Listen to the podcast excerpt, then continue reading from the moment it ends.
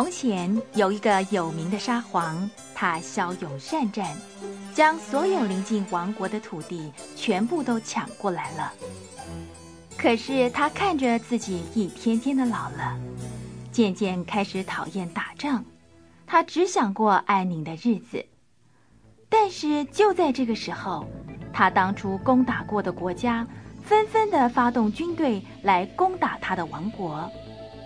虽然沙皇的军队奋勇杀敌，但是敌人不断从四面八方涌来，沙皇气得都睡不着觉。在绝望中，他向一位上知天文、下知地理的老学者求助。老学者带着一只金鸡，对沙皇说：“把这只金鸡放在教堂尖塔上。”他会为你看守国土。只要有任何风吹草动，金鸡就会高声啼叫，猛力的拍翅膀，把头指向敌人的方向。谢谢你啊，先生。不管你有任何愿望，我都会帮你实现的。我会记得你答应我的事。先去把敌人赶走吧。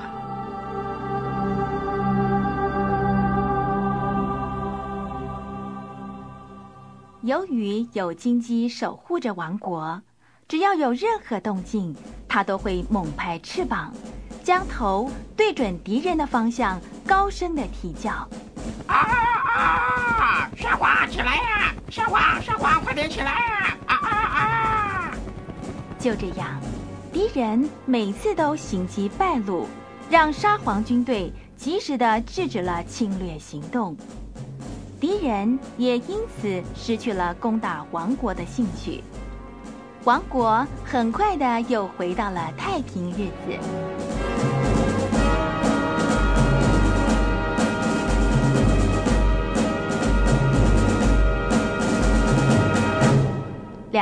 过去，金鸡坚守岗位。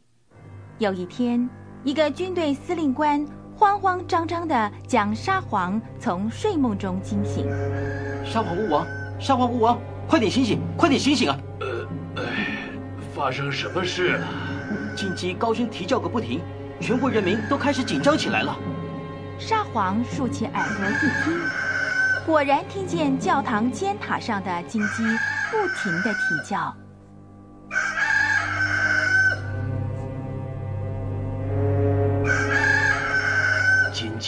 头朝着东方，敌人在东方。司令官，我命令你带兵去东方杀敌。沙皇同时也派他的长子跟着一起去。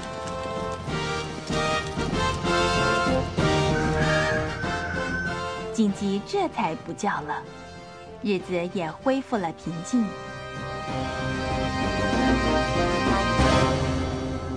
可是八天过去，沙皇的儿子没有传回半点消息，而且金鸡又对着东方开始啼叫。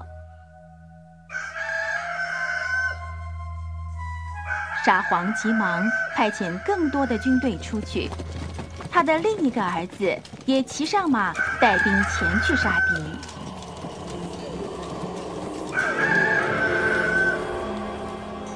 很快的，金鸡又停止啼叫，可是这一次又是一样，没有任何战场上的消息传回来。而八天又过去了，老百姓开始害怕起来。紧接着，金鸡又开始啼叫了。这次，沙皇亲自带兵前往东方。哎，奇怪，这一路上为什么看不到任何军队的营地或营火，也没看到王子或是军队留下的踪迹呢？又是漫长的八天过去了，沙皇终于看到眼前不远的地方出现一座华丽的帐篷。他立刻快马加鞭赶上前。沙皇一到帐篷边，看到的是一幅可怕的景象。他派出的士兵全都死在战场上，更令人心碎的是，他的两个儿子也都全倒卧在帐篷边。真奇怪，为什么大王子的身上中了二王子的箭，而二王子的身上则插着大王子的刀？他们为什么会打起来呢？沙皇觉得好奇怪，可是整个战场上只剩下两匹受伤的战马，守着已经死去的主人，没有人可以告诉他究竟发生了什么事。这时候，山上突然吹来一阵奇怪的风，让人全身冷得发抖。接着，一位美丽的女王无声无息地出现在帐篷前。沙皇，沙皇！这位貌美如天仙的女王温柔地呼唤沙皇。沙皇看到她，就好像大白天里昏昏欲睡的猫头鹰，他完全忘记失去儿子的悲伤。女王一边对着沙皇微笑，一边带领他进入那个华丽的大帐篷里面。在那个大帐篷里，有丰盛的食物和美酒款待沙皇，还有舒适华美的床铺让他休息。这种像天堂一般的舒服日子，过了七天以后。沙皇决定带着那美丽的女王一起回国。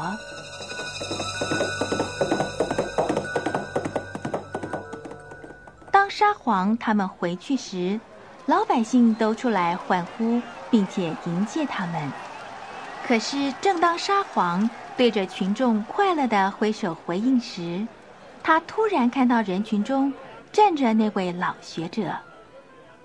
伟大的沙皇，我是来要我的报酬的。当初你答应要实现我的任何愿望，我现在要你实现愿望。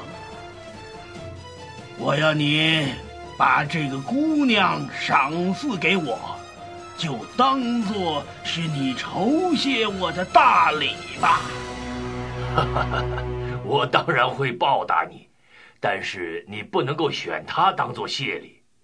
这样吧，我把所有的黄金送你，不然我送你一匹骏马，再配上珠宝镶嵌的缰绳吧。还是你要我一半的王国？我什么都不要，只要这美丽的姑娘。哼，你这个疯老头！怎么这么不讲理呢？好吧，我决定什么都不给你了，你后悔吧。要怪就怪你自己，滚！不要让我再看到你。老学者不服气，于是喊沙皇吵起来。沙皇一气之下，便拿起权杖，猛力地敲打老学者的前额。结果，老学者身子一歪。马上倒在地上死了。